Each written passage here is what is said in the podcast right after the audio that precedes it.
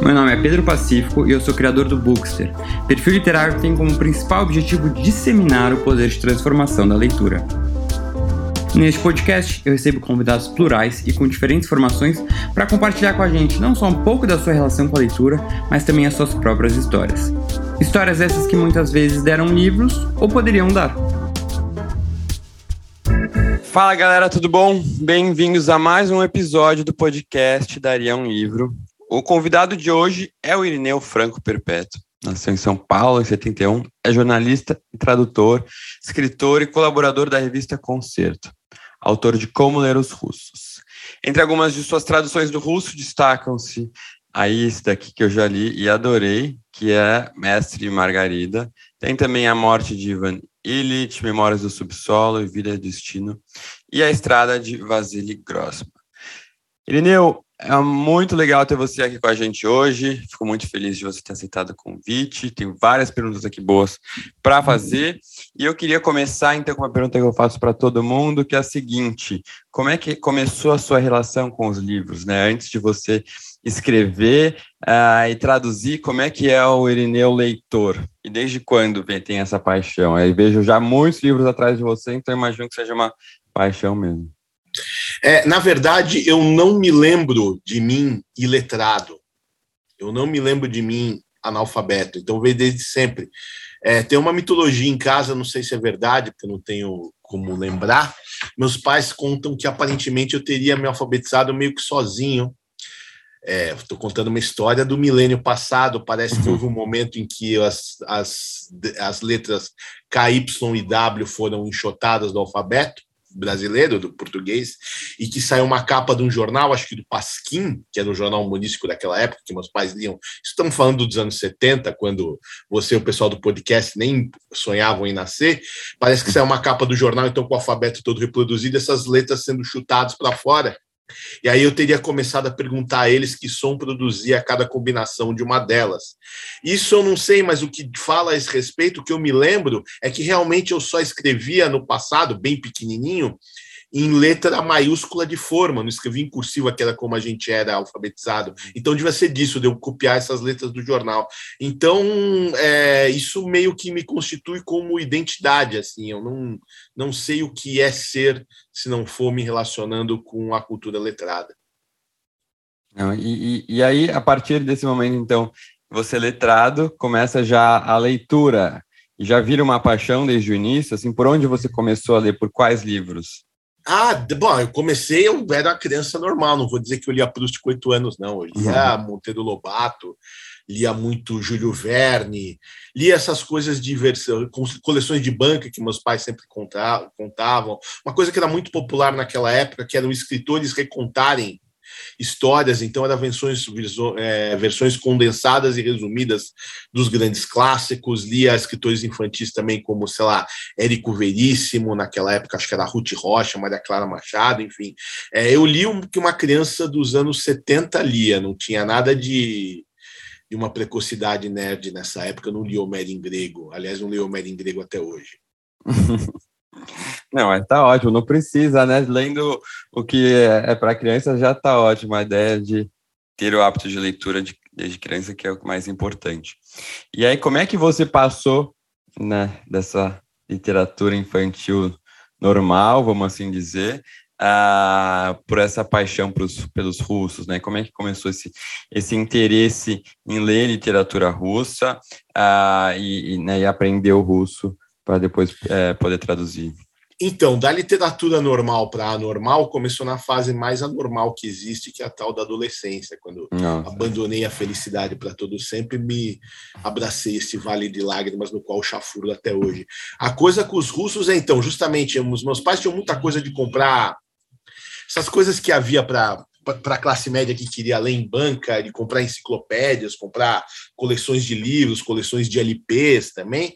Então havia uma coleção de capa vermelhinha de clássicos da literatura, acho que era da Abril, e nessa coleção havia um livro chamado Os Irmãos Karamazov de Dostoiévski.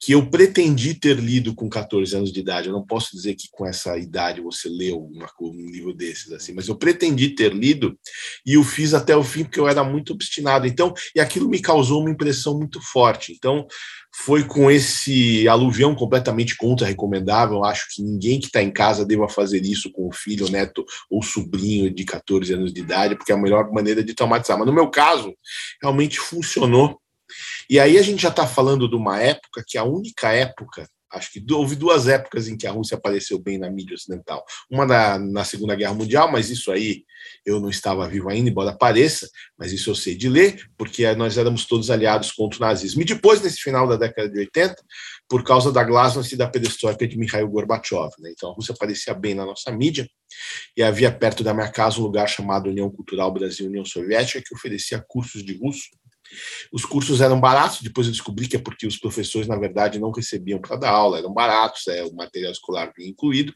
Eu, na minha nerdice adolescente, resolvi que talvez ia ser legal fazer isso, como a gente tenta fazer um monte de coisa nessa faixa etária. Eu acho que a única coisa realmente esquisita é que eu levei o curso até o fim. Então aí começou a relação com a língua russa. Eu, assim, é muito doido como é, a língua russa tem uma ideia de ser uma coisa difícil, né? E realmente eu, eu imagino que, que seja. E junta é, o idioma russo com literatura russa, que é algo também que as pessoas têm uma imagem, um medo muito grande.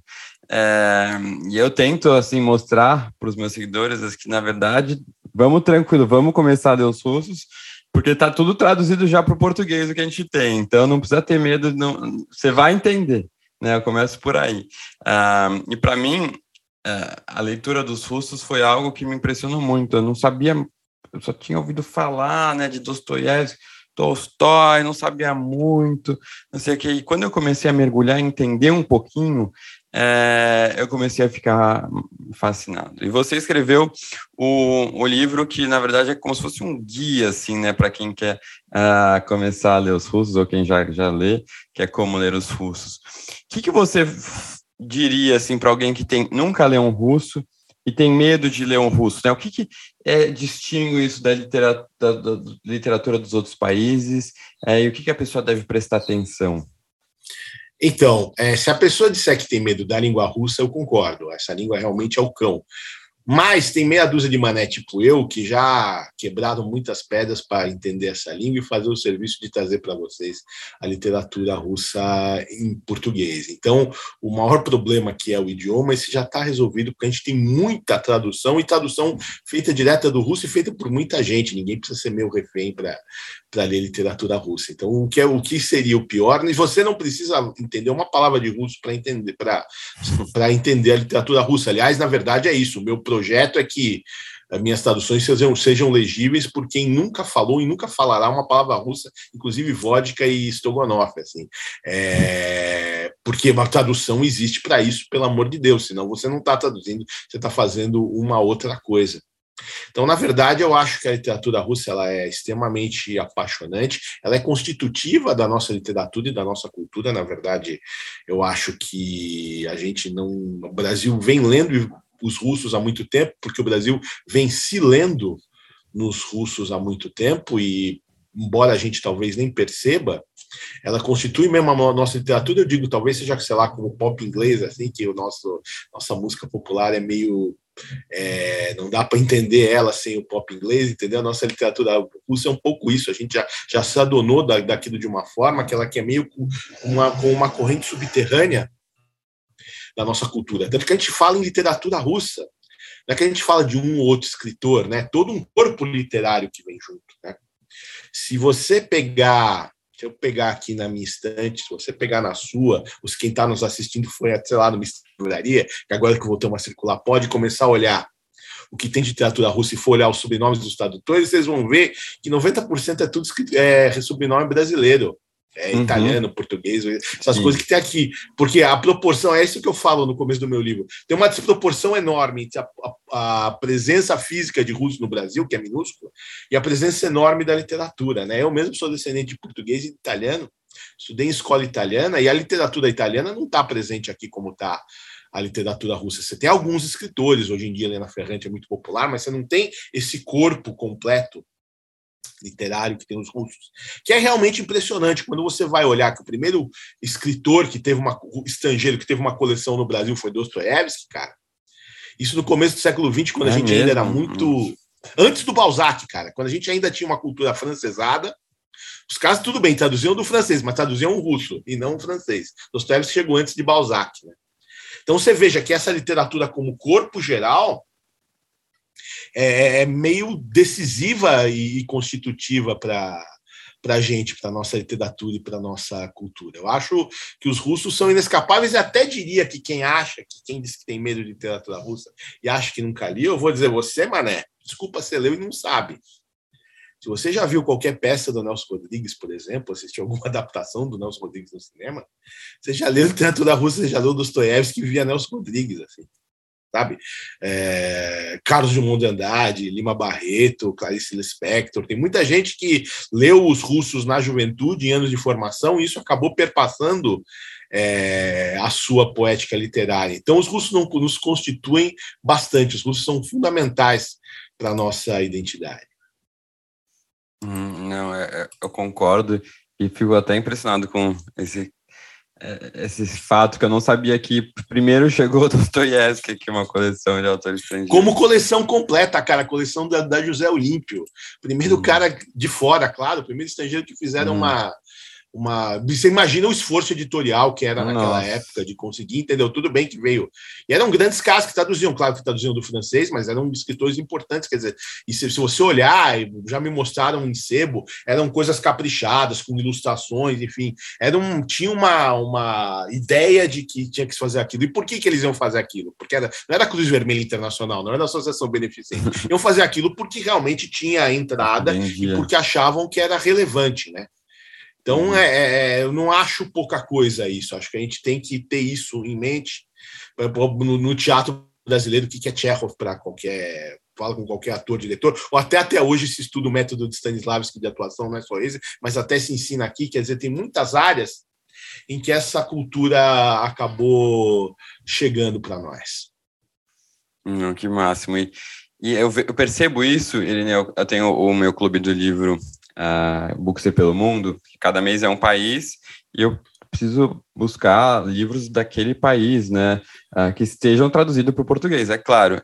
E assim, é, é impressionante como países que a gente acha que tem uma notoriedade, assim, uh, né, de, por diversos fatores, não, a gente não tem livros aqui traduzidos. É muito, muito doido. Assim, você tem que caçar editoras, às vezes pequenas, que promovem, é, talvez, né, de trazer é, é, é, é literatura de países menos conhecidos. Gente, que, que é isso? E aí você vai ver a Rússia, tem né, coleções inteiras, a editora 34, praticamente editoras que se dedicam a isso. Então, quando eu escolhi o país. Mesmo, mesmo a língua alemã, por exemplo, pô tem muito mais alemão aqui do que russo, é uma língua uhum. importante. Nas ciências humanas é essencial, a literatura alemã é maravilhosa. Mas acho que proporcionalmente os russos estão até mais dentro, né?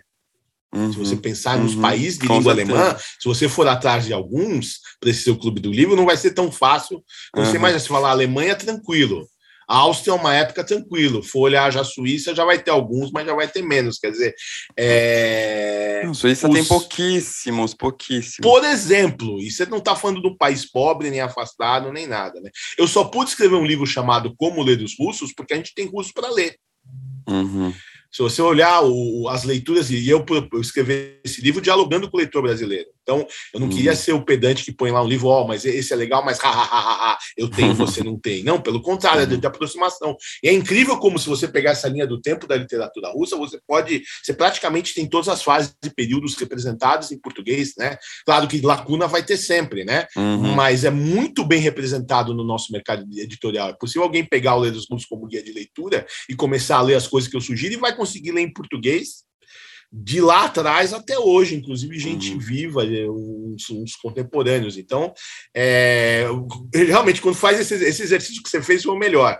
de começar a ver por literaturas e países e olhar, por exemplo, pô, a Itália do século XIX não está aqui quase, cara. Uhum, uhum. Se eu quiser, eu que, que, que, gosto de música clássica, ah, os grandes, grandes compositores italianos do XIX, de ópera, etc. Se eu quiser ler a literatura que, que o Verdi lia, a italiana eu não vou conseguir ler em português por exemplo, para não ir muito é, longe. E, né? e, a gente tem uma comunidade italiana gigantesca, né? Eu, inclusive. Então, a gente diz que tem uma pizza melhor do que que tem lá, né? Mas os livros dos caras não tem aqui. Quer dizer, não tô, não tô fazendo bullying disso. Tenho sangue italiano, leio italiano, etc. Gosto muito. Mas é só para ver a força. Não estou fazendo isso para diminuir ninguém. Mas, pelo uhum. contrário, para ressaltar a força da literatura russa no Brasil, que ela chega justamente. Nós estamos falando aqui ah, vamos fazer um. Você não me convidou para falar uma conversa sobre Dostoiévski, que poderia, entendeu? Nós estamos falando uhum. de um escritor específico está falando Sim. de uma literatura que entra Exato. como um cânone é, completo no, no, Brasil. Isso é bem impressionante. Um país que não, não é muito letrado, né? Um país que todo mundo diz que não lê muito, mas quando resolve ler, resolve ler esses caras que estão do outro lado do mundo, no alfabeto que ninguém entende nem as letras, né? Nossa, não, é, a gente vai falar disso ainda. É, e, e, ainda no Como Ler os Russos, você, além de né, falar sobre, sobre por onde ler e dar dicas, e também traz um contexto histórico político dessas obras, né? Queria saber como é que foi o processo de escrita e pesquisa desse livro. Bom, vou dizer, mas antes disso, quer dizer, tem uma frase que eu até cito do, do, do, professor Boy mas não lembro a frase literal, mas que é mais ou menos, quer dizer, traduzir é traduzir cultura também, né? Traduzir contexto uhum. cultural, traduzir não é traduzir palavras isoladas uhum. ou só o texto, né? Quer dizer, é, é isso que vai condicionar se eu preciso colocar uma, uma nota de rodapé ou não. Se o cara menciona uma vodka lá, uma bebida que tem no Brasil, a palavra até existe em português, então eu não preciso fazer nota de rodapé para isso. Mas se o cara é, menciona lá uma bebida chamada Kvaz, isso não tem no Brasil, ninguém tomou, eu preciso traduzir para nota de rodapé. Lembro de já ter ouvido jovens alunos tradutores dizendo: eu não quero mais fazer nota de rodapé do Kvaz. Eu falei: muito bem, abre uma franquia chamada Kvaz Brasil, põe isso em todos os shoppings, todo mundo uhum. vai saber o que é Kvaz e não vai precisar mais fazer nota enquanto isso. Então, tem essa história também sempre foi uma, uma preocupação, na verdade, né? De, também ah, não, não, não, creio que a obra de arte exista sozinha, isolada no tempo e no espaço, sem o seu contexto histórico-cultural. Então, isso é, sempre foi para mim, desde sempre, um projeto de, de, de, aproximação de qualquer obra de arte, assim, né? Entendê-la dentro do que ela é e aí justamente trazê-la para esse outro contexto. O processo foi mais ou menos o seguinte: os caras me deram um ano para fazer o livro, e eu sabia que no final desse período eu ia estar na Rússia por outros motivos, né? Então eu fiz um, um eu estabeleci para mim um cronograma de até quando eu ia fazer a pesquisa e de quando eu estivesse lá na Rússia fazer os ajustes finais e, e, escrever. Então, a escrita escrita, sentar no computador e escrever foi um mês. Por quê? Porque Nossa. já tinha tudo muito, porque já tinha tudo muito selecionado, na verdade, né? Eu fiz um, um planejamento e quando eu fazia a pesquisa já era bem direcionada, já era uhum. vendo o que, que eu ia usar e onde. Então, esse processo de um mês foi quase um processo bra braçal de colar as pecinhas do Lego mas eu passei os 11 meses anteriores selecionando as pecinhas do Lego, do quebra-cabeça, botando nos saquinhos, de modo que quando eu precisava do capítulo, eu só ia lá naquela pasta que estava selecionada e ia uhum. juntando esses parágrafos, como diz um, um meu, meu, sociólogo favorito, disse que escrever basicamente é juntar uns parágrafos. Então, eu ia juntando esses parágrafos das, das citações nesse mês final. Mas foi basicamente isso. Aí, obviamente, que no processo de escrita, às vezes aparecem lacunas, aparece uma pecinha que encaixou direito, etc. e tal, e você tem que buscar, mas aí já são ajustes mais finos específicos. A pesquisa profunda, a linha geral do livro já tinha sido traçado no, no período anterior, então num, apart, num apartamento em São Petersburgo no mês de agosto, ao longo de todo o mês de agosto de 2019, um verão muito agradável, porque tinha luz do sol o tempo todo batendo na minha janela, eu terminei esse livro. Aí lá eu pesquisei, até comprei um outro livro, o último, só para fazer um, um ajuste fino. Hum, que demais.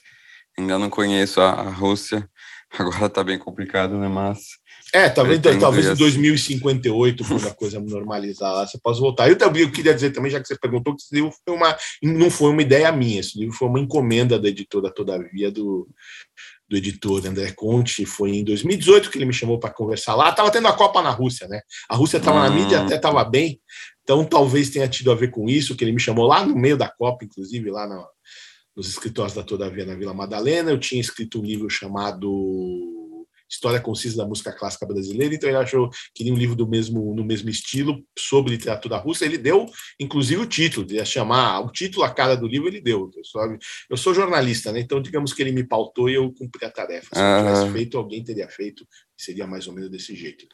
Não, não, mas é, pelo menos assim, falando especificamente do seu trabalho, e a gente falando da tradução em si, é, eu lembro quando eu fui ler o Mestre Margarida, até na época tinha, tinha, tinha a sua nova tradução e tinha a tradução antiga da. da ai, esqueci. Da Zóia Prestes, é isso? É que é da editora Alfaguara, Al, né? Alfaguara, é da, sim. Da Zóia Prestes. É, e aí, é, eu acho que é uma, é uma tradução bem mais antiga, né? Não sei, eu só sei que eu recebi muitos comentários de pessoas que tinham tentado ler o Mestre Margarida nessa outra tradução e tiveram muita dificuldade. E a sua tradução tinha acabado de sair, pessoas elogiando, e aí eu fui.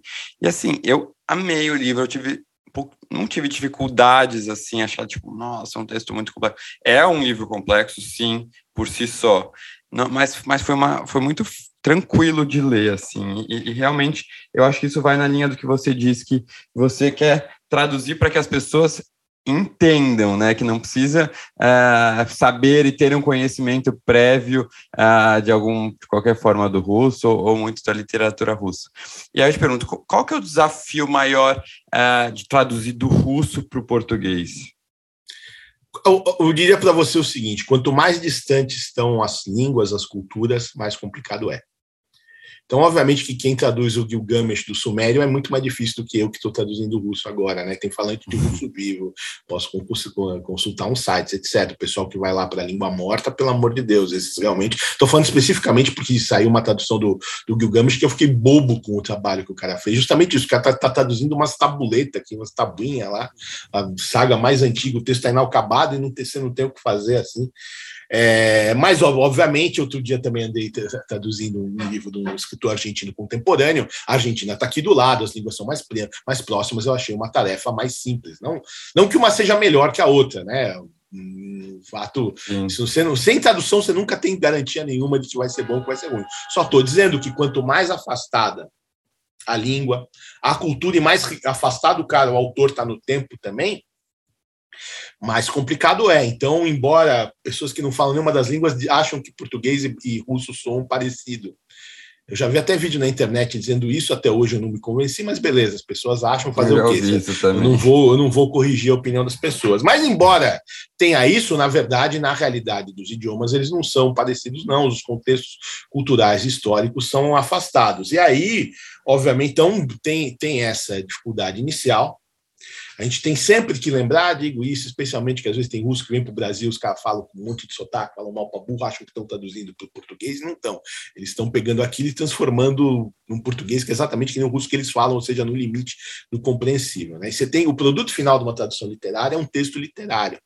Aquilo tem que funcionar literariamente em português. Né? Aquilo é arte em russo tem que ser arte em português também. Não digo que o meu trabalho é igual ao do, do, do escritor, porque não é. O que o Bulgakov fez ao traduzir Mestre Margarida é muito mais importante do que o que eu faço ao traduzir. Tanto que tradução de Mestre, Mestre Margarida só existe um e o número de traduções tende ao infinito, e as traduções têm data de validade também, é, mudam os gostos, mudam, enfim. Por isso que tem tantas e devem ter tantas. Tem gente que acha que tradução nova de obra que já existe é inútil. Eu pergunto inútil para quem? Assim, se você não quer, não compra, não leia. Mas eu não, não acho que o tradutor não sequestrador e só porque eu cheguei antes no autor, ele é meu e ninguém pode chegar nele depois. Eu não tenho, eu não sou tão possessivo assim, pelo menos com isso. É, e aí, obviamente, cada autor e cada obra vai, vai colocar seus desafios específicos para colocar num é, por exemplo, que eu traduzi para 34, que se chama Memória de um Caçador, é um livro do Turgenev que se passa no, então, no campo russo do século XIX. Né? E você deve ter percebido que para o Turgenev a, a, descrição da natureza é muito importante para a poética dele. Né? E aí, bom, tem primeiro o cara, o, o nerd que mora em são Paulo, no meio do cimento, que não, eu não me, me, relaciono nem com a natureza brasileira daqui. Mas, além disso, eu tenho que descrever a natureza russa do século XIX. E aí, se isso é importante para ele, isso tem que aparecer na tradução. Eu não posso dar nomes genéricos, porque ali ele está com uma preocupação também muito realista e quase etnográfica de identificar as plantas, os pássaros, não só de, de, de, de, trazer o caráter poético da descrição da natureza dele, mas ele quer ser muito preciso nessas coisas. Né? Uhum. Então, se o autor definiu que aquilo tem que ser preciso, o Mané aqui vai ter que ralar muito e usar muita pesquisa de computador, etc., para achar os nomes daquelas coisas, se não fosse a internet, não teria sido possível, mas você tem que fazer essa coisa. Inclusive, é, graças a Deus, bom, a gente tem Portugal no hemisfério norte, então muitas coisas do hemisfério norte têm nome em português, porque de Portugal soa afastado para nós, mas pelo menos está na nossa língua, né? Uhum. Eu não uhum. posso que o Turgenev está lá dando tiro num, num, bicho que só tem no Pantanal Mato Grossense, aí é um anacronismo, né? É, e aí me falaram, ah, por que você não põe em latim? Porque o Turgenev não pôs em latim, quer dizer, ele não está fazendo um catálogo é, de obras, ele está dando nomes populares, então isso uhum. tem que aparecer. No caso aí do, do Bulgakov, do Mestre Margarida, ele tem um desafio que o humor sempre coloca, tem o desafio do ritmo da narrativa do Bulgakov, tem o desafio dele fazer brincadeiras com o contexto daquela época que tem que funcionar aqui para o nosso leitor, e aí, às vezes, quando é trocadilho, é, você acha que tem que adaptar, porque senão você fosse dizer, é, traduzir original e fazer uma nota de, de rodapé dizendo é trocadilho, você está malandramente se livrando da, da tarefa, mas você não está fazendo uma tradução, porque se aquilo é para ser divertido divertido no original, aquilo tem que ser divertido no, no, português também. Eu não quero me livrar do texto, eu quero proporcionar uma experiência estética ao meu leitor. Né? Então, enfim, aí né, nessa questão dos desafios específicos, a gente poderia fazer 80, 80 conversas, conversa e não chegar até o fim. Que normalmente esse tipo de coisa, aliás, é o que anima as discussões, as discussões não, os bate-papos animados que a gente tem entre tradutores, é quando a gente acha uma coisa que coloca um, um novo desafio. Bom, tradução é muito bom para um exercício de humildade, viu? Porque a cada vez que você está fazendo, já perdi a conta dos livros que eu já traduzi, você descobre que nunca é fácil e que de repente você é colocado diante de um desafio que nunca teve, e você vai ter que se virar diante daquilo. E, e, e, tem, tipo, um grupo, tipo, de WhatsApp, assim, os tradutores russos, que tem a... Surgiu uma dúvida que você não sabe, você manda lá para ver se o pessoal ajuda? Não, eu, eu, sou contra esse grupo de WhatsApp, eu tenho outro, mas não. É... Então, não, eu pontualmente a gente conversa entre si, mas não em grupo de WhatsApp. E, na verdade, aí quer dizer também, às vezes eu procuro sempre me virar de outras formas. Se eu tenho uma outra de dúvida pontual, posso. Mas gozado, ó, uma outra dúvida pontual, eu tenho a quem recorra, mas aí, aí vem o meu visto de jornalista. Mas não precisa ser um cara do russo. Às vezes, você precisa de uma pessoa de uma área específica. Né? Hum, diz, o jornalista não é o cara que sabe, é o cara uhum. que sabe quem sabe. Hum, então, por exemplo, citar algumas coisas que aconteceram com o Tolstói que eu acho muito curiosas, né? Esses romances do Tolstói, Ana Karenina e Guerra e Paz, que eu traduzi, Ana Karenina já saiu, Guerra e Paz não. Por exemplo, no Ana Karenina... Ah, não sabia disso, legal. No Ana Karenina, que está aí já, é, tem uma cena no começo que se passa numa pista de patinação, no gelo. E tem um outro termo que ele usa que, puxa, eu queria, não queria traduzir literal. Aí eu me lembrei que eu tenho uma amiga no Brasil, por incrível que pareça, que patina no gelo. Então eu escrevi para ela perguntando: ó, oh, existe isso? Como é que chama? Instrutor, monitor? É, o, o, patim tem salto, porque aparecia lá. Como é que faz isso? Ela me respondeu muito, é, querida uma outra cena também no Ana Karenina, no final, que eles partem para a guerra na Sérvia e aparecem umas coisas em sérvio. Né? E o sérvio também usa o cirílico. Eu escrevi para uma sérvia que mora no Brasil. Ah, como é que diz isso? Onde cai o acento? Como é que translitere? Esse tipo de coisa. Ou ainda no Ana Karenina também o Jovem, que é o alter ego do, do Tolstói, vai inspecionar uma, uma construção camponesa. Ele fala o nome lá de uma peça, do tipo de viga que tem lá. Aí eu peguei a foto, mandei para o meu amigo arquiteto e falei: como chama isso em português? Meus amigos figurinistas de ópera, o pessoal estilista, já sabe que em algum momento eles se arriscam a receber um WhatsApp com uma foto de uma roupa e dizer: escuta, como é que diz isso? Uhum. Português. Ou também, ou no, no, no, no, Guerra e Paz, eu cheguei a escrever para um historiador militar do Museu de Ipiranga para saber o nome de uma peça de roupa ou de uma peça de arma, já nem lembro. Não, essa era a peça de roupa. Um amigo meu, violonista, para o qual eu escrevi, porque tem uma hora também no, no, no Guerra e Paz, que a Natasha gostou da dança, e um cara vai lá, toca no violão, o cara usa um termo específico para um, um dedilhado do violão que o cara usa. Eu escrevi para ele, esse meu amigo violonista Nossa. que não é russo, escreveu para dois amigos russos dele. Um mandou uma resposta inteligitiva, outro mandou uma que me ajudou a, a orientar. Ah, então, no caso do Bulgakov, já que você falou, Bulgakov e Chekhov, os dois eram é, médicos, né? Então, os que eles falam de medicina, você tem que ficar bem de olho, Isso. porque o cara é muito específico, né? Então, tem um ou outro termo no Bulgakov, acho que quando corta a cabeça do Berlioz, ou talvez acho que quando ele está no. O, o, o Berlioz está na sala de autópsia, enfim. Um outro termo que eu perguntei para a gente de medicina, porque justamente é isso. Eu não queria errar, porque já que o uhum. autor é médico, uhum. ele certamente escreveu direitinho. Então, quem sou eu para errar? Então, nem sempre é a, a, coisa específica da língua. Eu tenho amigos, tenho amigos russos que moram no Brasil, amigas russas que falam as duas línguas muito bem. Então, um outro termo específico da língua ou da cultura do tempo da União Soviética, em que essas pessoas às vezes nasceram na União Soviética e lembram alguma coisa, eu posso perguntar, mas às vezes eu posso justamente recorrer para gente que não fala russo, uhum. mas que sabe na linha de chegada, na língua de chegada que é o português, o que é aquela palavra e como aquilo vai funcionar. Eu sempre bato muito nisso. Um texto literário, um texto traduzido é um texto literário na sua língua de chegada. Então é muito importante que ele funcione em português. Então tem às vezes uma tarefa assim de desbravar o russo, mas às vezes a tarefa é achar, é fazer aquilo funcionar em português. Às vezes você até entende, mas como é que aquilo vai funcionar? Na língua de chegada, como você vai fazer literatura com aquilo, né? Que é o que as pessoas estão querendo ler. Ninguém tá. Não vou ficar enchendo nota de. Não, eu, não, eu não sou acadêmico, nunca fui. Então, é, nota de rodapé não é uma coisa para eu dar satisfação para a minha banca, porque a minha banca não existe.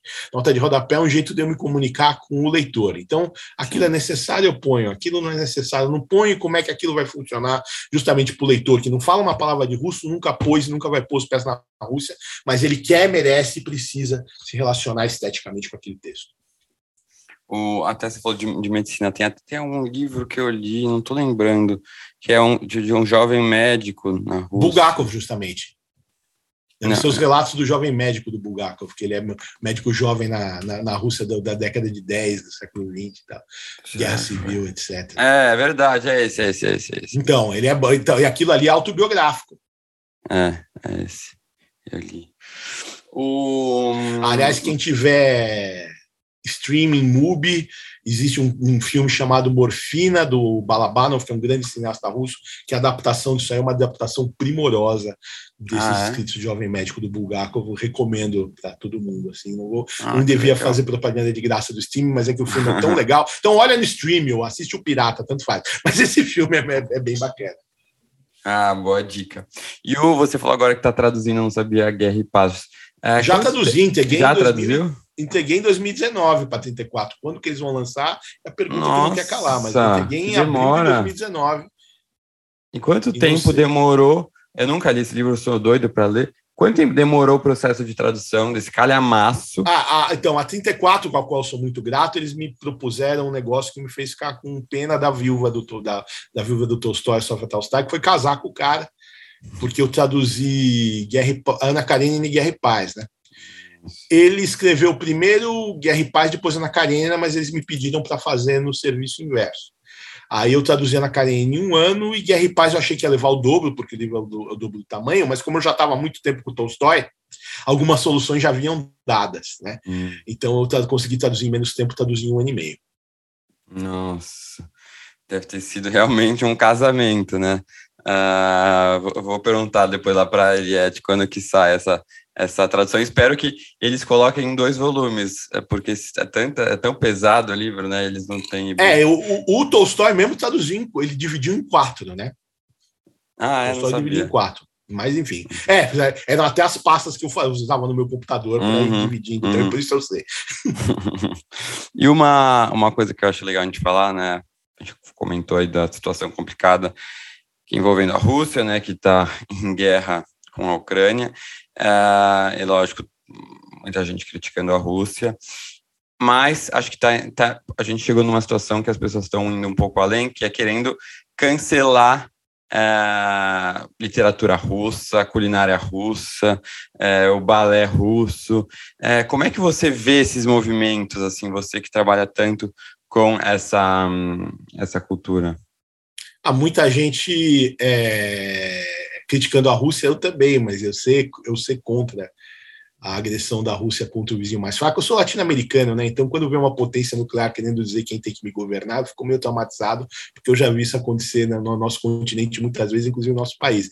Mas isso, para mim, é uma coisa aí. Eu não vou endossar o, que você cancele um escritor que nasceu, morreu há 140 anos, muito antes disso aconteceu, gente que sempre foi pacifista, etc ou capital simbólico de um país, né? Aí eu tenho que me lembrar das coisas que aconteceram durante a Segunda Guerra Mundial, tenho que me lembrar que o, o prefixo musical da BBC era a Quinta Sinfonia de Beethoven, eles estavam lutando contra os alemães, mas usavam a Quinta Sinfonia de Beethoven.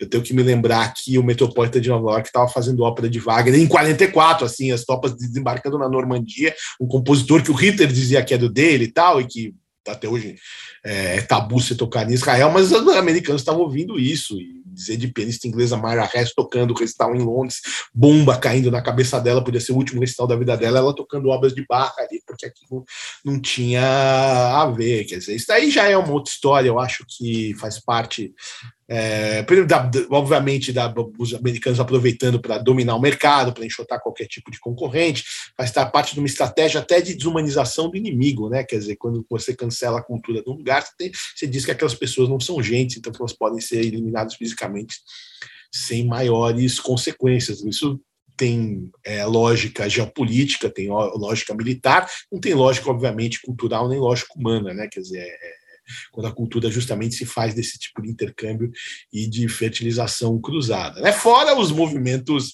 francamente oportunistas do Brasil, como os caras que disseram que iam cancelaram o Strogonoff, com isso conseguiram um monte de publicidade gratuita, que era o que eles queriam, mas quando eles perceberam que a, que a publicidade gratuita era negativa, resolveram cancelar o cancelamento. Aí é uma coisa macunaímica que eu acho que não merece muito além do anedótico e do, da exposição ridícula de quem fez, né? Ou troca de, de nome de drink, enfim, aí é Aí a, a, a velha, velha boa estupidez humana que eu discordo de muita gente, eu não acho que a internet criou nada disso, não. Isso daí só, quando você fala de linchamento, o linchamento existia fisicamente muito antes de haver o, o linchamento virtual, e se a internet deixar de existir, desligar, e vão continuar fazendo. É só. Enfim. É. Não, concordo, concordo muito com você. É, e é isso, né? Até gravei recentemente também um, um, outro podcast, não lembro com quem foi, mas esse tema também veio e a posição era bem parecida.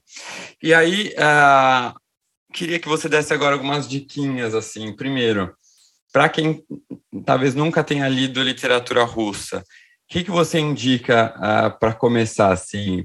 Pode ser de autores diferentes. Você falaria para começar por quais livros? Então, porque aí teria o seguinte: quando a gente fala de literatura russa no Brasil, fala de Dostoiévski e Tolstói, né? Então, se o cara quer dizer eu li um russo, talvez ele queira ler um desses, né?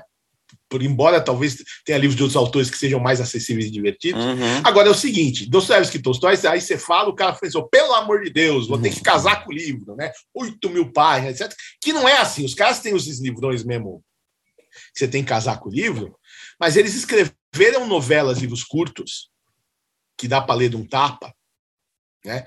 E que tá, então talvez começar por uma novela de Dostoiévski e Tolstói seja um jeito bom, né? Pensar no velho que eu fui casado, no Tolstói, poder, bom, eu tô, vou fazer até mais, estou para lançar uma tradução pela editora Carambaia de uma novela dele absolutamente incrível chamada Sonata Kreutzer. Tem uma outra novela dele que eu traduzi chamada Morte de, de Ivan Illich, hum, que é absolutamente dilacerante. Eu acho que talvez começar por um desses, assim, no, no Tolstói não seja uma má ideia. No Dostoiévski, você tem uma série de novelas muito diferentes, porque no começo da carreira ele estava experimentando vários tipos de gênero. Então, sei lá, acho que o Dostoiévski muito gostoso de ler, que eu li mais de uma vez uma novela, é O Jogador, um jogador, né? Já tem na tradução do professor Boy Schneiderman, assim, que é apaixonante, que é aquela técnica de folhetim, um livro, é um livro frenético. Mas aí você quer uma coisa mais lírica, tem um chamado Noites Brancas, que inclusive o Luquino Visconti fez uma adaptação cinematográfica muito bonita. O se quiser, um, ou se quiser um Dostoevsky que é curto, mas já é atormentado, e aí é bom, porque você vê, se você aguentar o tranco desse, você está pronto para os romances, é o Memória do Subsolo, que esse eu traduzi também, mas tem uma bela tradução do professor Bodes, quer dizer, o Memória do Subsolo é meio que um livro essencial do Dostoevsky, que é o livro que abre o caminho para os grandes romances que vem depois, né? Então, de repente, você pegar aquilo que é, é curto, mas é denso, e aí é aquela coisa, você toma uma colher dessa, dessa sopona picante, você gostou da pimenta, você certamente vai poder enfrentar os pratos que são mais. É,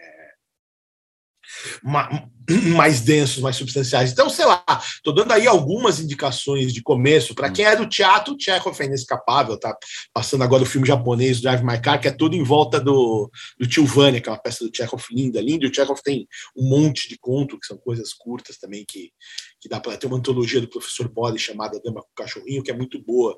Uma antologia da Tatiana Belink, para voltar para o começo, uma, alguém que me moldou como autor infantil alguém que adaptou o sítio do Pica-Pau Amarelo da adaptação que eu, que eu ouvia, mas ela era russa como o professor Boris, veio para cá criança, era completamente bilíngue, o Chekhov dela é muito muito saboroso. Ou, para falar do outro autor saboroso, aí também pai fundador, o, o Gogol. E o Gogol tem o Almas Mortes, que é um romance que é um pouco maior, mas tem seus, seus contos pequenos, suas novelas, tipo Capote e o Nariz, que são, para mim, absolutamente inescapáveis, já que está tendo toda essa treta com a Ucrânia. O Gogol escrevia em russo, mas ele nasceu lá, né? Então, até para quem quer ler alguém que tem um pezinho lá na Ucrânia, tem o, o, o Gogol e o Gogol do século XX, que foi Bulgakov, né? O satírico uhum do século XX que tenta atualizar e se reportar ao, ao legado gogoliano. Enfim, para, porque senão se for falar de russo aqui, a gente não acaba. Só fala de mais Turgenev, eu gosto tanto. Turgenev é elegantíssimo, eu também traduzi para 34 Pais e Filhos, que é o grande livro político dele. Eu amo. Que eu traduzi em 2020, no meio da pandemia estava prometido que talvez saísse esse ano. Quando você for perguntar do Guerra e Paz, pergunta do Pais e Filhos também, porque isso é mais rápido. Guerra e Paz, eu sei que todo mundo tem medo de começar a preparar, tá? Porque é um livro enorme, o cara não vai fazer outra coisa na vida. Pais e Filhos tá para Pais e Filhos é um, é um sonho, né?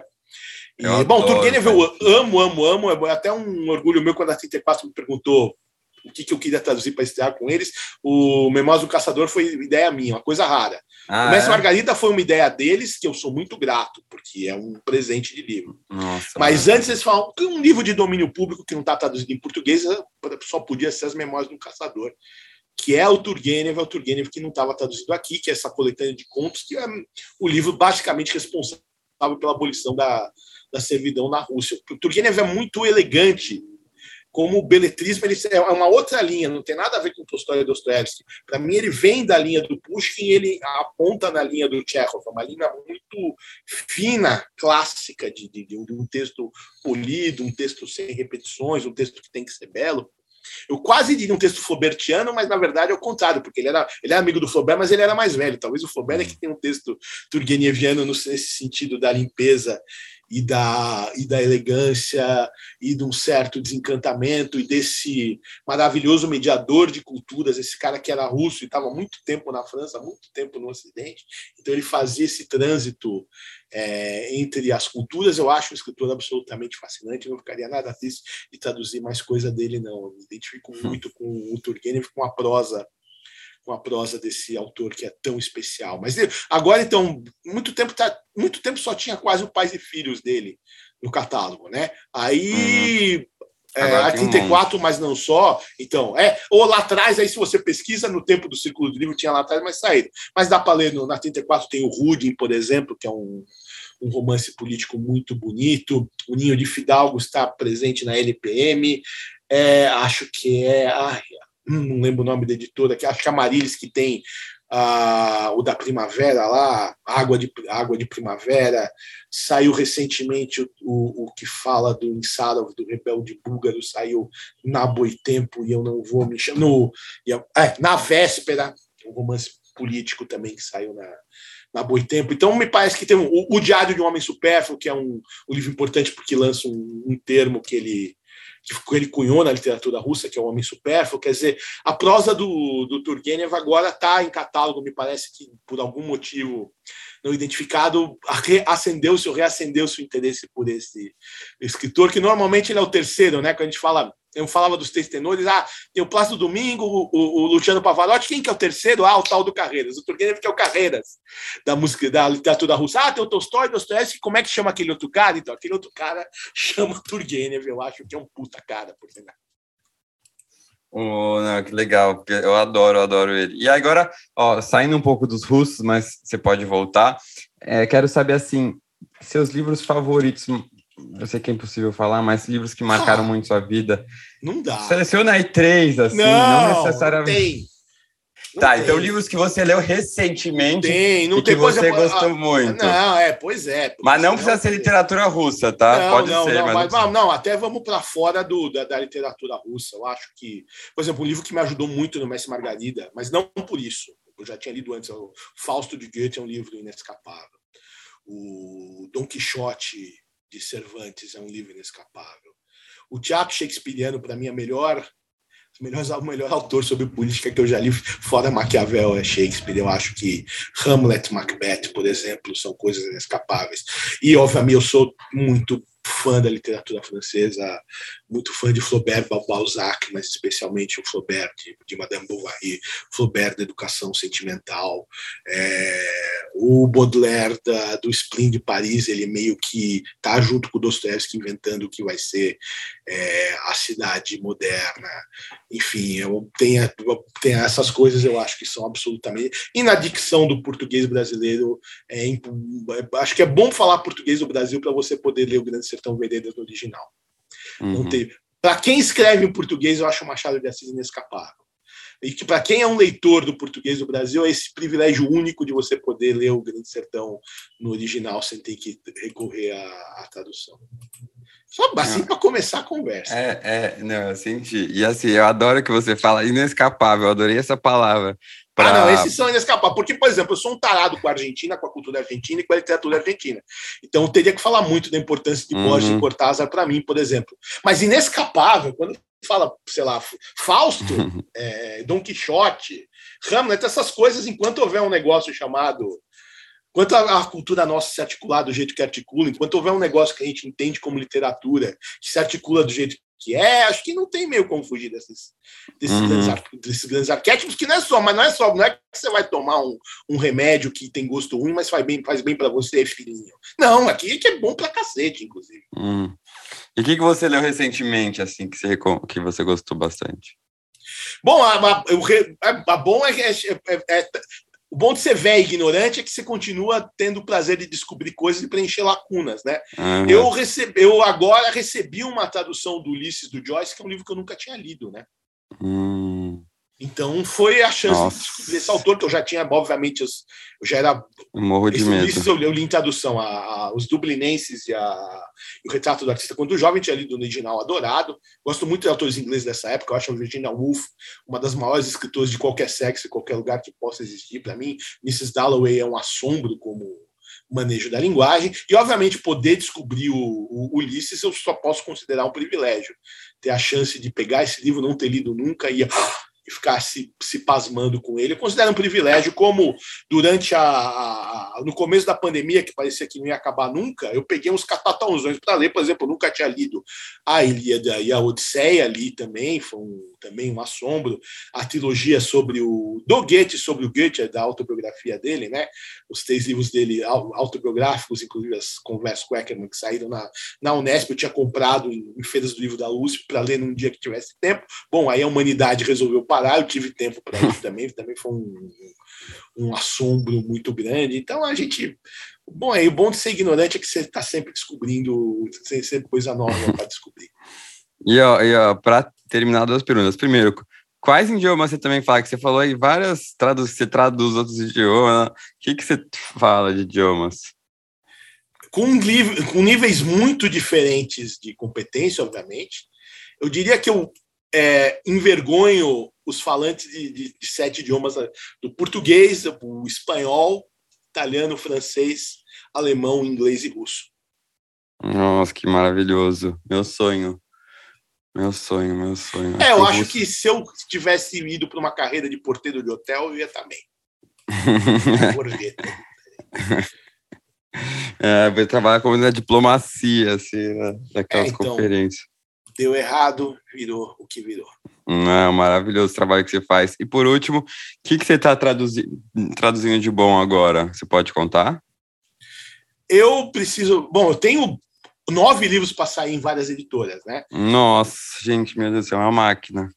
Então tem muito. Porque, na verdade, não, é que é, ficou. O mercado ficou parado com a pandemia, né? Hum, uhum, Uhum. Então tem muita coisa que ficou represada, tipo, justamente, Guerra e Paz está represado, Pais e Filhos está represado, dos catatais da, da, literatura russa, um monte de coisa. Sonata Cross acho que vai sair agora. Tem um volume de contos Miati. Acabei de fazer minha estreia na literatura latino-americana com a Costa Cega de Carlos Maria Domingues. Enfim, vai ter um, ter um monte de coisa para sair aí pela ah, que legal. Que legal, Irineu. Adorei, adorei de verdade essa conversa. Eu que sou virando um fã cada vez maior da literatura russa, foi uma aula que, para mim, tenho certeza que para o pessoal também, ainda que nunca tenha lido nada, com certeza saiu aqui com mais vontade de ler é, eu que trouxe, tô aqui com um, o jogador do Dostoiévski, que vai ser uma das minhas próximas leituras, depois que você falou também. Então, ó, queria te agradecer mais uma vez por ter topado participar aqui uh, do podcast. Uh, e pessoal, quem quiser falar, tirar dúvidas com o Irineu, ele tá lá nas redes sociais, tá no Instagram. Uh, e não deixem de, de acompanhar o trabalho dele, porque ele faz traduções incríveis. Obrigadão, Pedro. Um abraço a todo mundo.